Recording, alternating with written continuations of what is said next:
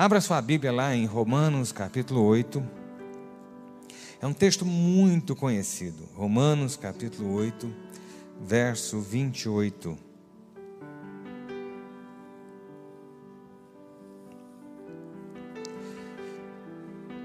Eu quero falar com você hoje sobre confiar. E eu ouvi essa mensagem, eu ampliei essa mensagem, pensei mais algumas coisas. Confiar quando não se faz sentido. Não me responda, né? mas tem alguém aqui que está vendo total falta de sentido na vida? Eu estava hoje à tarde pensando, meditando, revendo alguns conceitos, e a gente começa a ver que a nossa vida muitas vezes, muitas coisas não fazem sentido. E por não fazer, fazerem sentido, a gente às vezes não confia. Mas hoje você vai sair daqui em nome de Jesus. Ainda que você não entenda nada do que está acontecendo, você vai sair daqui confiando com a sua fé inabalável em Cristo Jesus. A palavra fala em Romanos 8, 28, ela diz o seguinte: o apóstolo Paulo fala aos Romanos, ele diz: Sabemos que todas as coisas cooperam para o bem daqueles que amam a Deus, daqueles que são chamados segundo o seu propósito. Todas as coisas cooperam para o bem daqueles que amam a Deus. Tem algumas palavrinhas aí que eu quero destacar. Primeiro, todas. É muito fácil confiar quando a gente entende o que está acontecendo. É muito fácil. Vem cá, você nunca pegou um Uber, nunca pegou um táxi em um lugar que você está acostumado aí, o motorista vai por outro caminho, a gente não fica inseguro? É uma situação meio complexa. Né? Você está sendo dirigido por alguém, levado por alguém e não está indo num caminho que você conhece. A Bíblia fala todas, todas, todas, as boas. Confiar quando a gente sabe confiar quando a gente está vendo, confiar quando a gente tem domínio, confiar quando as coisas são muito claras, reveladas, quando a gente consegue saber o que vai acontecer daqui a pouco, quando a gente tem uma noção do que vai acontecer amanhã, é muito tranquilo, quando tudo está acertadinho, né? Mas e quando não está? A Bíblia fala todas as coisas boas e as coisas ruins. Todas as coisas, todas. E esse todas vai ser todas, no inglês, no francês, no espanhol, no grego, no hebraico, no, na língua dos anjos, qualquer. Todas são todas. Está passando coisas boas? Que bênção, elas vão cooperar para o seu bem. Está passando luta? Está passando prova? Deixa eu dizer uma coisa para você: essas lutas e essas provas vão cooperar para o seu bem. Todas as coisas cooperam para o bem, não é para o mal daqueles que amam a Deus. Se você ama a Deus, deixa eu dizer a você de forma muito clara: se você ama a Deus, tudo o que acontece na sua vida tem propósito e razão de ser, não para o seu mal. Até as coisas ruins. Até quando Deus diz não, até quando a vida parece que não anda favorável a gente, sabe? As coisas, quando não, não, não, não, não, não, não há sentido lógico no que está acontecendo, todas as coisas vão cooperar para o seu bem. Então é fácil confiar quando a gente está no controle, quando as coisas são reveladas, mas quando não é, né, quando as coisas não, não estão mais claras, é difícil. E a gente se pergunta toda vez: Deus está no controle? A gente cansa de dizer. A gente cansa de repetir, pastor cansa de repetir. A gente cansa de repetir, né? Na igreja, você fala, mas eu digo a você, a gente tem que falar até isso tornar um mantra, é mantra mesmo, a coisa é entrar na cabeça e ficar. Deus não perde o controle de situações, sejam elas boas ou ruins, sejam elas duras ou sejam elas fáceis, sejam elas doces ou sejam elas amargas, Deus não perde o controle. Sabe? Às vezes não parece justo o que está se passando, às vezes é uma situação totalmente injusta aos olhos humanos, mas eu digo a você: Deus está vendo e Deus está no comando. Olha, tudo que você é hoje, tudo que você é, é hoje, é fruto das suas escolhas de ontem, eu sempre falo isso, mas é fruto, o seu caráter, a sua têmpera, também é fruto daquilo que você passou antes. O que você é hoje é reflexo das suas lutas e das suas batalhas. Vem cá, você já teve luta? Com certeza. Você já teve batalha? Com certeza. Olha para trás, Né? Se você tem 20 anos ou se você tem 70. Olha para trás e veja quantas lutas você já passou. Você não venceu? Você não conseguiu superar? Deus não deu graça, às vezes você nem entendeu como, mas você conseguiu chegar até aqui. Ah, mas eu. Vem cá, num campo de batalha a gente se machuca. Num campo de batalha, a gente leva feridas profundas e cicatrizes. Mas o que importa não são as cicatrizes nem as feridas, importa é superar e vencer e continuar de pé na batalha.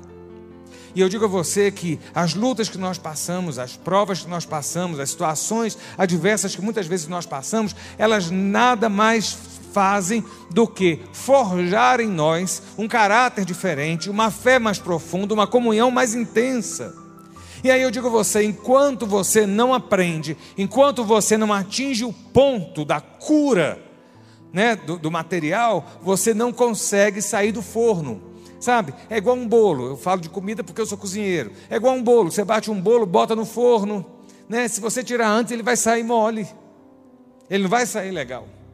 E a gente muitas vezes não chegou no ponto exato. Deus está esperando que a gente atinja um ponto exato de solidez, de firmeza. E aí a gente está se debatendo e reclamando, meu Deus, e quer isso, quer aquilo, quer, quer, quer o pó do pilim-pim-pim para resolver. E eu digo a você: não, Deus está trabalhando, Deus está no controle, está forjando em nós um caráter para que Ele possa entregar nas nossas mãos algo maior do que nós estamos esperando. Eu só vou lembrar você que os pensamentos que Deus tem a seu respeito não são os seus, são maiores, são melhores, são mais profundos. Sabe, o plano que Deus tem sempre vai ser mais intenso. E a gente olha as situações e parece que o plano nem existe mais. O plano de Deus continua, mas Deus vai trabalhando no meio da fornalha para fazer com que o ferro que você é formado, ele saia mais firme. Sabe? Agora eu digo a você, a gente tem escolhas, né? No momento das lutas, se todas as coisas cooperam para o bem, dizer que a gente confia em Deus, aleluia, glória a Deus, quando está tudo bem, é muito fácil. Na hora da dor, na hora da luta, na hora da pandemia, na hora da crise, na hora de perder o emprego. Hoje um amigo meu chegou para mim e falou assim: Ricardo, sabe da maior? Cortaram, professor, cortaram 25% do meu salário. Tem ideia que cortar um quarto do seu salário? Né? Já não ganha tanto. E o que ganha da corta? Né? Como é que fica? Eu falei, cara, o negócio, olha, Dá graça a Deus, você tem uns, não é crente não, dá graça a Deus, você tem 75 ainda. E aqueles que, não, que perderam tudo, né? E quem perdeu a vida, sabe? E quem perdeu a vida. Mas aí eu digo a você, são nossas escolhas que fazem a nossa vida ou melhor ou pior muitas vezes. Sabe? Mesmo não entendendo, quando a gente não entende algo, quando a gente está numa situação injusta, quando a gente está numa situação dolorida, a nossa reação é de ansiedade, a nossa reação é de raiva, a nossa reação é de falta de fé, a nossa reação é de cansaço, é um monte de coisa. Essa é a reação que a gente tem quando está numa situação que parece que não anda. É igual o barco que é a vela, está em alto mar e não tem vento. O barco não vai para frente, não vai para trás e fica só boiando. Tem gente que está assim e fala: o que, que eu vou fazer? Deixa eu dizer a você, muda um pouco a sua posição. Faça um desafio você mesmo, sabe? De mudar a posição e tomar uma escolha diferente na sua vida. Eu vou entrar já em alguns exemplos, talvez fiquem fáceis de nós entendermos algumas coisas. Sabe, quando a gente tem que aprender a confiar, independente das situações, Deus está no comando. E aí eu digo a você, ao invés do desespero, da ansiedade, o que a gente tem que fazer, não estou dizendo a você que seja fácil controlar a ansiedade. Eu sou ansioso, né? Eu não estou dizendo que seja fácil a gente né, dominar o nosso espírito, mas a gente tem que exercitar para não enlouquecer e tomar uma posição diferente. A posição, sabe qual é? Fala assim: Deus, eu não estou entendendo nada, mas eu sei, porque sei, que eu entendo, que a tua palavra me diz que todas as coisas concorrem, concorrem para o bem, sabe? Todas, todas. A gente tem algumas histórias na Bíblia que que mostram tanto que Deus entende melhor do que a gente, né? Deus sabe o nosso presente, eu sempre falo isso. Deus sabe o nosso presente, mas Deus está lá no nosso futuro. Você sabia disso? Deus está aqui. Onde dois ou três estiverem reunidos, Jesus disse que estaria presente. Mas Deus é atemporal. Então, no seu dia de amanhã, Deus já está lá. É algo que talvez a nossa mente não entenda. Mas é a segurança que eu tenho que Deus está aqui comigo continua comigo na caminhada e ele já está lá na frente, aonde a concretização do plano dele vai me alcançar. Deus faz isso, Deus é assim, né? Deus é eterno, ele não se prende ao nosso tempo cronológico aqui. Mas é interessante, quando a gente olha Jesus, já no final da sua caminhada, quando Jesus já estava perto da, de ser preso, crucificado, quando Jesus já estava vivendo o momento das suas primeiras agonias, né? Porque é interessante, uma coisa que eu acho muito interessante Jesus, é uma coisa que a gente pouco se apega. Jesus veio como homem. Preste atenção. Ele veio como homem. Ele era Deus, mas ele veio como homem. Ele passou e sentiu tudo o que nós sentimos. Se você olhar o tanto que o Cristo, ele, ele sofreu, ele teve as suas ansiedades, ele teve seus medos, ele teve as suas inseguranças, né? Quantas vezes a gente vê nos evangelhos a posição de Jesus com um sentimento tão humano, humano como o nosso, né? tão intenso como o nosso. Né? E Jesus está ali já chegando no final, ele está reunido com seus discípulos para a ceia, a ceia da Páscoa. A Páscoa dos judeus era o momento onde Jesus seria morto. Lá em João, no Evangelho segundo João, lá no capítulo 13, deixa eu confirmar aqui, se é 13, João 13. Jesus está com seus discípulos. Né? E Jesus vem falando, vem dizendo, vem falando da sua morte, vem dizendo algumas coisas, e os discípulos não estão entendendo nada. Muitas vezes, preste atenção no que eu vou lhe falar. Deus muitas vezes está falando com a gente alguma coisa e a gente não está entendendo. Sabe por quê? Porque a gente não tem a capacidade de entender. E outras vezes Deus sequer fala. E aí acontece o seguinte: Jesus chega para os seus discípulos, ele está com a túnica, ele tira a túnica dele, pega uma toalha pega uma bacia d'água, se ajoelha e vai fazer o quê? Lavar os pés. Lavar os pés dos discípulos. E aí surge uma figura, que é a figura que eu mais gosto dos apóstolos. Quem é? Pedro. Pedro é o cara perturbado. Pedro é o cara totalmente fora do eixo. Pedro é o cara fora da casinha. Pedro é o ansioso, é o bocudo, é o boquirroto. O Pedro que fala não cumpre, o Pedro que trai, o Pedro que pega a espada e tenta matar o outro, o Pedro faz um monte de, de baboseira, isso é Pedro. Sabe por que eu gosto de Pedro? Porque eu me olho no espelho e eu vejo Pedro. A gente é assim. A gente é assim. Ora crê, ora não crê, ora ri, ora chora, ora está junto, ora foge, né? Nós somos homens, esse é Pedro. Jesus vai começar a lavar os pés dos discípulos, e sabe o que acontece? Pedro fala assim: os meus pés não, alto lá, você não vai lavar meus pés não. E eu quero que você abra sua Bíblia lá, em João capítulo 13, no verso 7, que você vai ver o que, é que foi que Jesus falou com Pedro. Pedro fala assim, é, vamos lá, versículo 6. Se você conseguir abrir sua Bíblia, está aqui no telão. Fala assim: olha. Quando se aproximou de Simão Pedro, este lhe perguntou: Vai lavar os meus pés, Senhor? Jesus respondeu: O que eu faço, você não compreende agora, mas vai entender depois. Aí Pedro fala: O Senhor jamais vai lavar meus pés. Jesus fala: Se eu não lavar os seus pés, você não tem parte comigo. Jesus apelou também. Mas o que eu quero que você entenda é que Jesus vira e fala o seguinte: o que eu faço, você não compreende agora, mas vai entender depois. Querido, eu não sei como você está aqui hoje. Olha bem para mim agora, por detrás dessa sua máscara. Você pode não estar tá entendendo o que está acontecendo com a sua vida. Você pode não estar tá entendendo, você que está me assistindo, tem 300 pessoas assistindo, na, na 300 conexões agora. Você não está entendendo o que está acontecendo. Você pode estar se perguntando por quê. Jesus virou para Pedro e falou assim: Agora você não está entendendo nada, mas você vai entender na hora certa. E eu estou vindo essa noite dizer para alguns de vocês que existem situações que vocês não estão entendendo nada. Mas Jesus manda dizer que você, na hora certa, vai entender e vai ver a glória dele sendo manifesta. Pedro tem essa argumentação com Jesus, Jesus fala assim: vocês não estão entendendo nada agora. Mas Jesus sabia. E é isso que eu quero que você entenda. Os discípulos não sabiam o que estava acontecendo, eles não entendiam que Jesus ia morrer, eles não entendiam nada do que estava para vir. Mas Jesus sabia. Muitas vezes na nossa vida a gente não está vendo e não entende. Quantas vezes a gente se debate por uma situação e acha que aquela situação perdeu o controle ou que Deus não está no comando, e aí Deus está dizendo a você: olha, você não está entendendo nada agora, mas lá na frente você vai entender. Eu estava ouvindo a história hoje de um empresário americano no ramo de hotelaria, crente, servo de Deus. O sonho dele, ele tem uma rede de hotéis pequenos nos Estados Unidos. O sonho dele era comprar um hotel em Nova York. Nova York é a capital do mundo.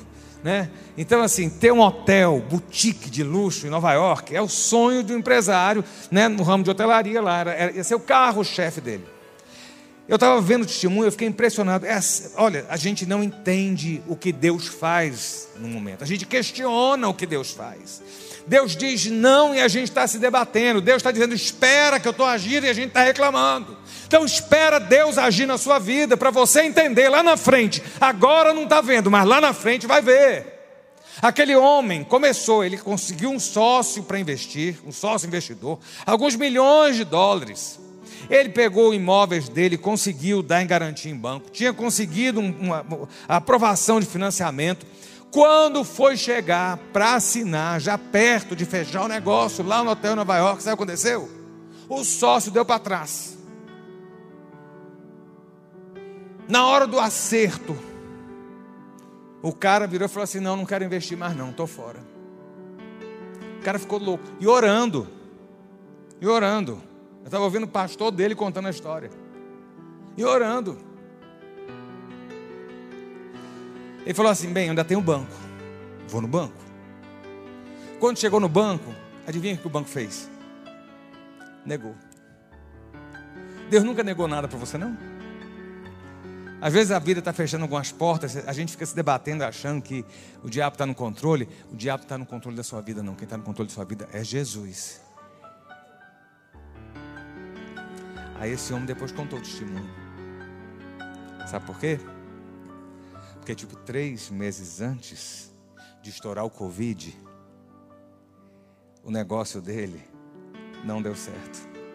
Se ele tivesse comprado o hotel, o hotel estaria fechado.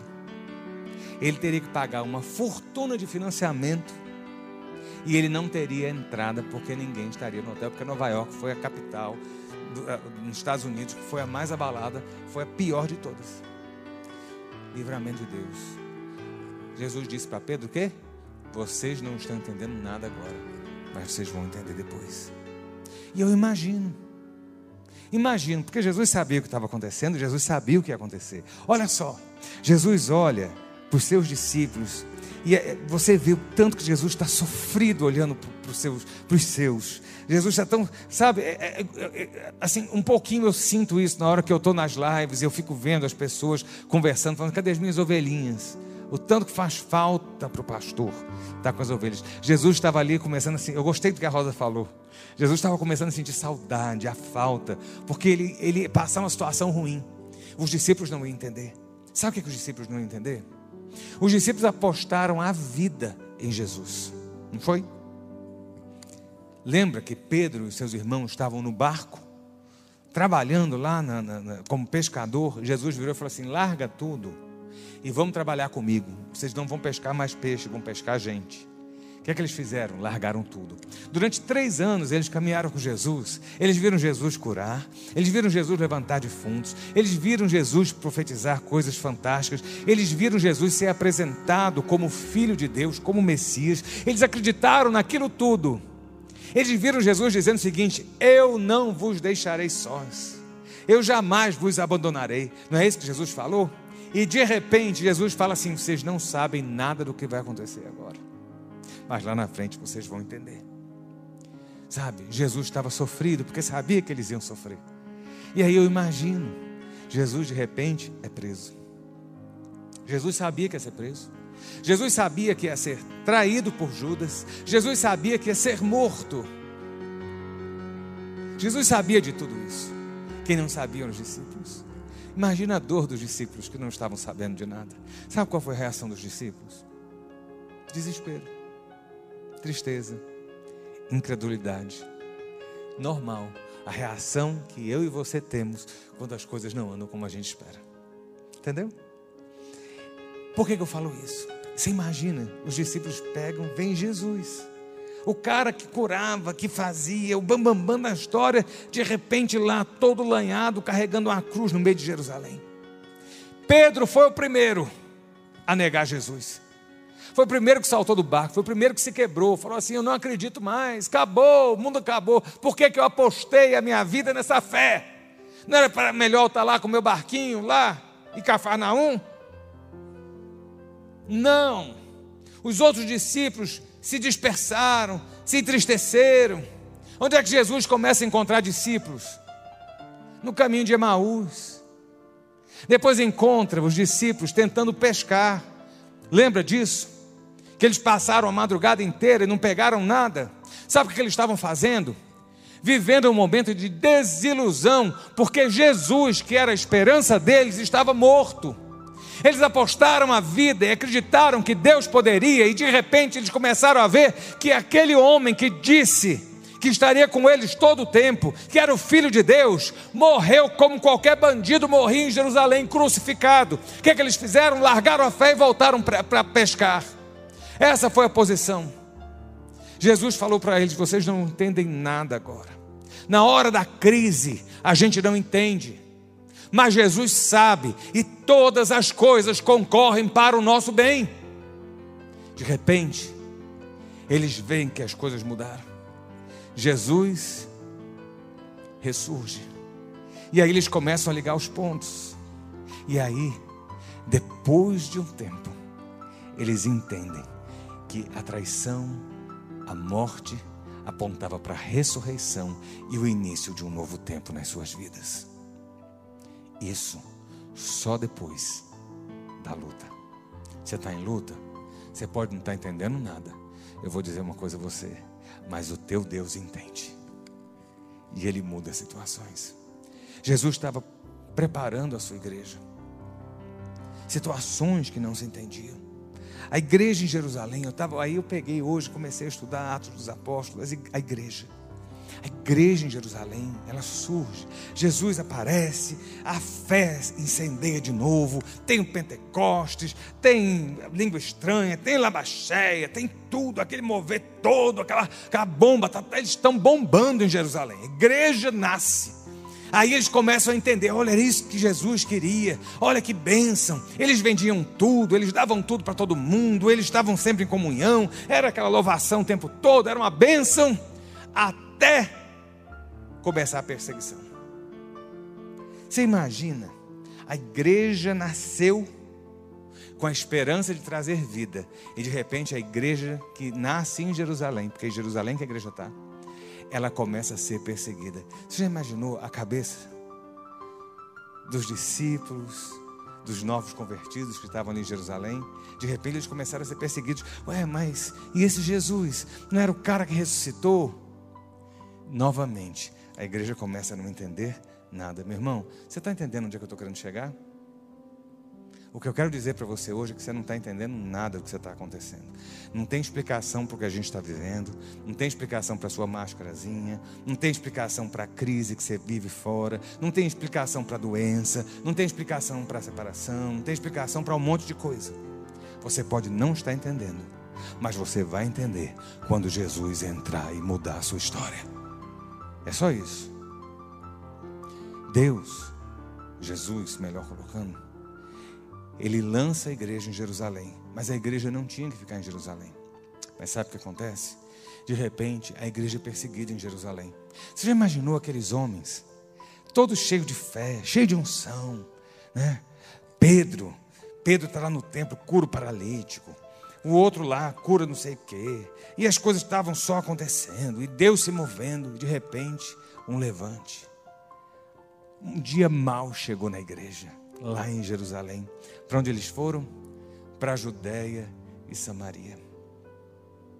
Imagina a cabeça deles. Onde é que Deus está que não nos guardou da perseguição? Onde é que Deus está que não nos guardou do problema? Por que, que Deus não impediu? Olha, eles não estavam entendendo nada, mas Deus sabia o que estava fazendo. Sabe o que, é que Deus estava fazendo? Tirou eles de Jerusalém e falou: Não é aqui que vocês têm que ficar. Eu quero que a igreja cresça. Vocês vão para Samaria, vocês vão para a Judéia e para Samaria. E eles saíram. Queridos, aí a igreja ficou bem de novo, né? Porque quando Deus age, quando Deus, quando acontece um milagre, né? Quando a coisa, porque eles começaram aí, aí os milagres aconteciam onde eles chegavam. E eles se fixaram lá em Samaria, lá na Judéia. Que bênção! E lá eles se acomodaram. Sabe o que aconteceu? Nova perseguição. Você imaginou?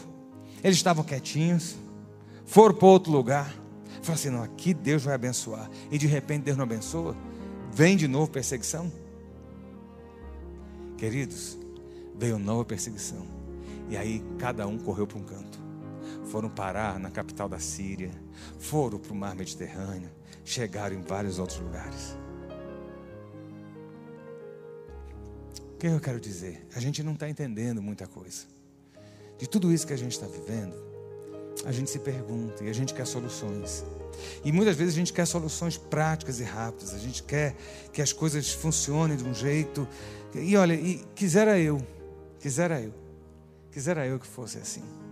Mas eu venho dizer: olha, Jesus diz: você pode não estar entendendo nada, mas na hora certa você vai entender que tudo o que você está passando vai concorrer para o seu bem tudo que você está passando vai fortalecer para que você esteja na posição de receber o que eu tenho para dar na sua vida tudo que você está sendo submetido hoje, a dor e a lágrima, vão fortalecer a sua fé e você vai se tornar inabalável. Você vai entender o que é ser resiliente sob pressão, sob temperatura. Você pode até se desmanchar, mas você não perde o seu valor nem a sua qualidade e você volta à sua forma mais original ainda e mais purificado. O ouro, quando passa pelo fogo, ele derrete mas as escórias todas saem. O que sobra é ouro puro para ser moldado, nova joia pelos, pelo ourives. Queridos, Deus nos deixa muitas vezes em situações de luta com um propósito só: permitir que nós sejamos provados para sermos aprovados e termos a nossa história mudada pelas Suas mãos. Alguém aqui hoje não está entendendo nada do que está passando na vida? Tem alguém aqui em luta dizendo assim: Deus, estou sem entender, faz assim. Pois é, essa palavra é para você. Está entendendo nada. E eu sei que tem gente assim. E eu sei que nessas horas, a gente geralmente tem a opção de querer entregar os pontos, dizer: olha, não tem mais jeito. Jesus disse para Pedro: olha, você não está entendendo, Pedro, nada agora. Você não está entendendo que eu vou morrer.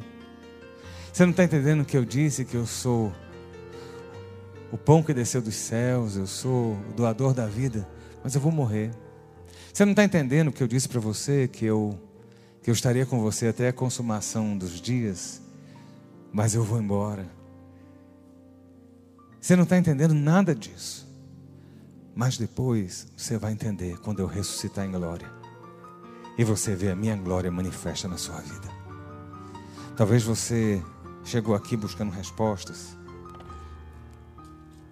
E a gente pode orar e Deus chegar para você e trazer uma revelação intensa e dizer: olha, o seu amanhã vai ser assim. Mas eu digo a você, muitas vezes, Deus não fala.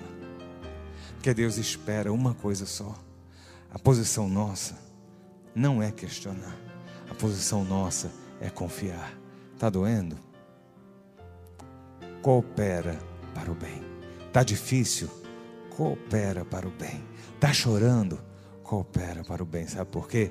Porque na hora certa a lágrima vai ser enxugada a dor vai ser tirada, a batalha vai ser vencida, a guerra vai terminar, a humilhação vai ser transformada em honra, a desgraça vai ser transformada em vitória e bênção. Deus não lhe fez para ser vítima de Satanás, nem de situação nenhuma. Deus lhe fez para você ser mais do que vencedor em Cristo Jesus. Hoje você pode se sentir vítima, hoje você pode sentir o lixo, hoje você pode estar se sentindo desesperado, desacompanhado, largado, mas o Deus que eu sirvo, que você serve, lhe toma pela sua mão e lhe coloca de pé e lhe diz que você tem um valor tão grande que talvez você não entenda o ódio do inferno para destruir a sua vida. Por isso, Deus hoje diz a você: espera, porque no tempo certo você vai entender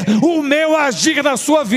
Situações vão mudar, Deus vai transformar situações intensas hoje de uma forma estupenda na vida de alguns. E eu não tenho dúvida do que eu estou dizendo. Nesses cinco meses, eu tenho visto Deus agir. Nesses cinco meses, sabe, eu aprendi a tomar determinadas posições. E a gente começa a ver determinadas coisas. Eu vou contar uma só. O Deus que você serve não brinca em serviço. A médica nossa, doutora Patrícia, pai dela, o pastor Paulo. Não sei se eles estão assistindo. Pastor Paulo ficou doente, curou e reinfectou. E reinfectou. Não reinfectou. Ele foi para UTI. Se você ouvir os áudios que nós pastores ouvimos do choro da doutora Patrícia, médica, ela é médica, o marido médico, o irmão médico e o pai com 50% já tomado do pulmão, já baixando a oxigenação, precisando já ir para entubar. E o desespero foi grande. Eu vou só dizer a você uma coisa. Deus faz. Um dia à tarde, essa mulher me manda uma mensagem aos prantos. Pastor, meu pai está indo de final, está ruim. Nós estamos tentando ver se coloca o oxigênio, se, se coloca equipamento. E eu vou dizer a você, naquela hora o meu coração temeu. Que eu falei, Deus vai levar.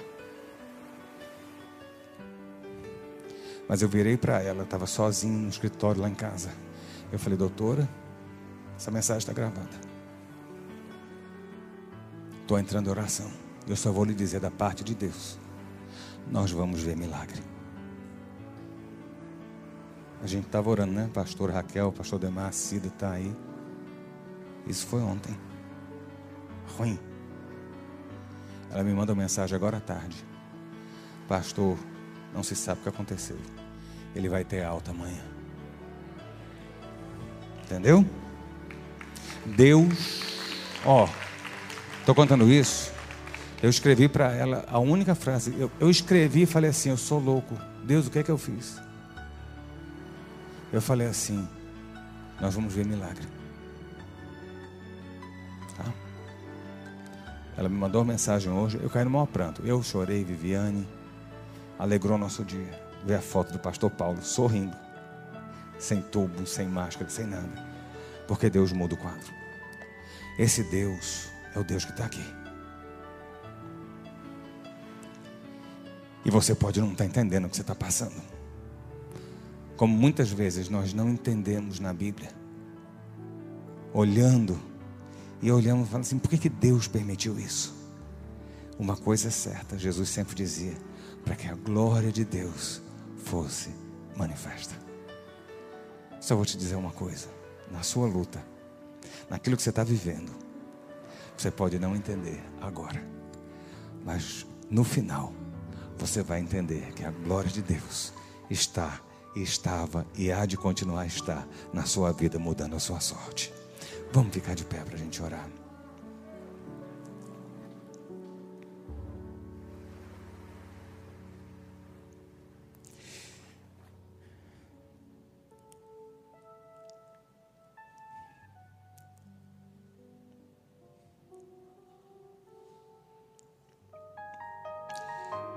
Eu ia te ligar, Davi.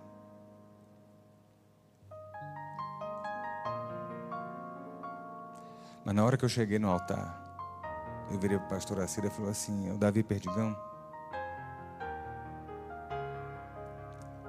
Deus vai mudar a história.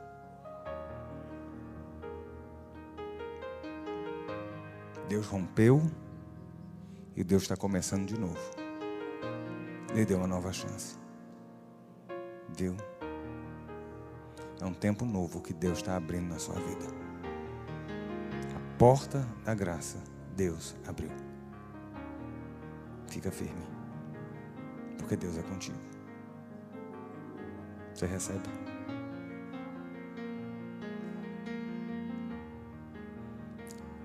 O Deus que eu conheço faz. E hoje, se você tem alguma dificuldade e não está entendendo nada, nós vamos ousar confiar. Eu queria ter o poder de mudar situações, mas quem tem é Ele. Eu queria ter o poder de mudar histórias, mas quem muda é Ele. E é no nome dele que nós estamos reunidos. E nós veremos a glória dele sobre nós. Pai, nós te bendizemos nessa noite. Te engrandecemos o nome, te exaltamos, Cordeiro de Deus. Tu és digno de receber toda a honra, toda a glória, todo o louvor, toda a majestade. Nós te adoramos, Senhor, e dizemos: Tu és bem-vindo no nosso meio. Se não for o Senhor, se não for a tua presença, o Senhor não estiver ao nosso lado, o que seria de nós? Se nós chegamos até aqui, é porque a tua mão tem estado sobre as nossas vidas. Deus, quantas vezes na tua palavra vemos homens e mulheres, ó Deus, serem socorridos pelo Senhor e nem notarem que foram socorridos.